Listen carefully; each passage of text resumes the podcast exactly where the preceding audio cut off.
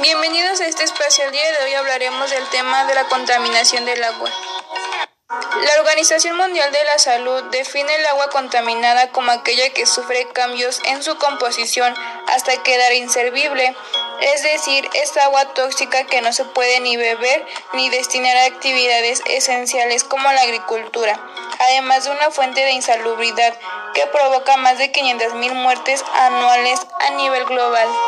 Los principales contaminantes del agua incluyen lo que son las bacterias, virus, parásitos, fertilizantes, pesticidas, fármacos, nitratos, fosfatos, plásticos y hasta sustancias radiactivas.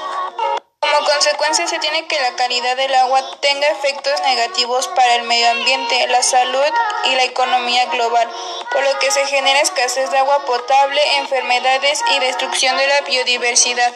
Dentro de las soluciones se encuentra la reducción de emisores de dióxido de carbono y la acidificación de los océanos, atenuar el uso de plaguicidas químicos, limitar el uso de plásticos de un solo uso y por supuesto fomentar la pesca sostenible.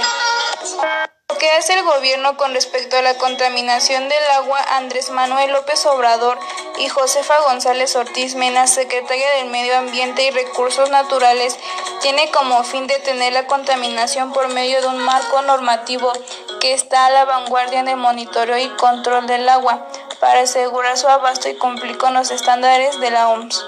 A continuación les comparto la siguiente información. ¿Cómo nos afecta la contaminación del agua? Empezar, afecta nuestro bienestar.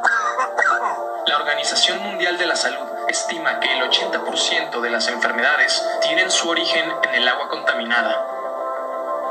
¿Cómo llega hasta nosotros esa contaminación? Las toxinas, parásitos y otros elementos peligrosos viajan por los ríos hasta las aguas con las que los cultivos se riegan, impregnando así la comida con estos materiales peligrosos. Si el 80% de las enfermedades se originan en aguas contaminadas, viene esa contaminación. El 80% proviene de hogares, al tirar la basura de las familias, tirar colchones o muebles o demás objetos, lavar la ropa con jabón en el río o fuente de agua más cercana. Las toxinas y demás elementos peligrosos viajarán hasta los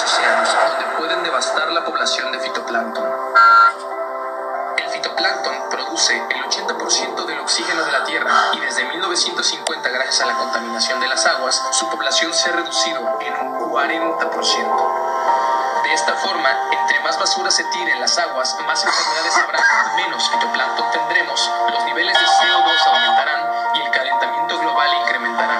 De esta forma, toda la vida en la Tierra se ve amenazada. Es fundamental cuidar el agua ya que es fuente de vida y desarrollo tanto de los seres humanos como de los seres vivos. Por mi parte es todo y les invito a que juntos cuidemos el planeta.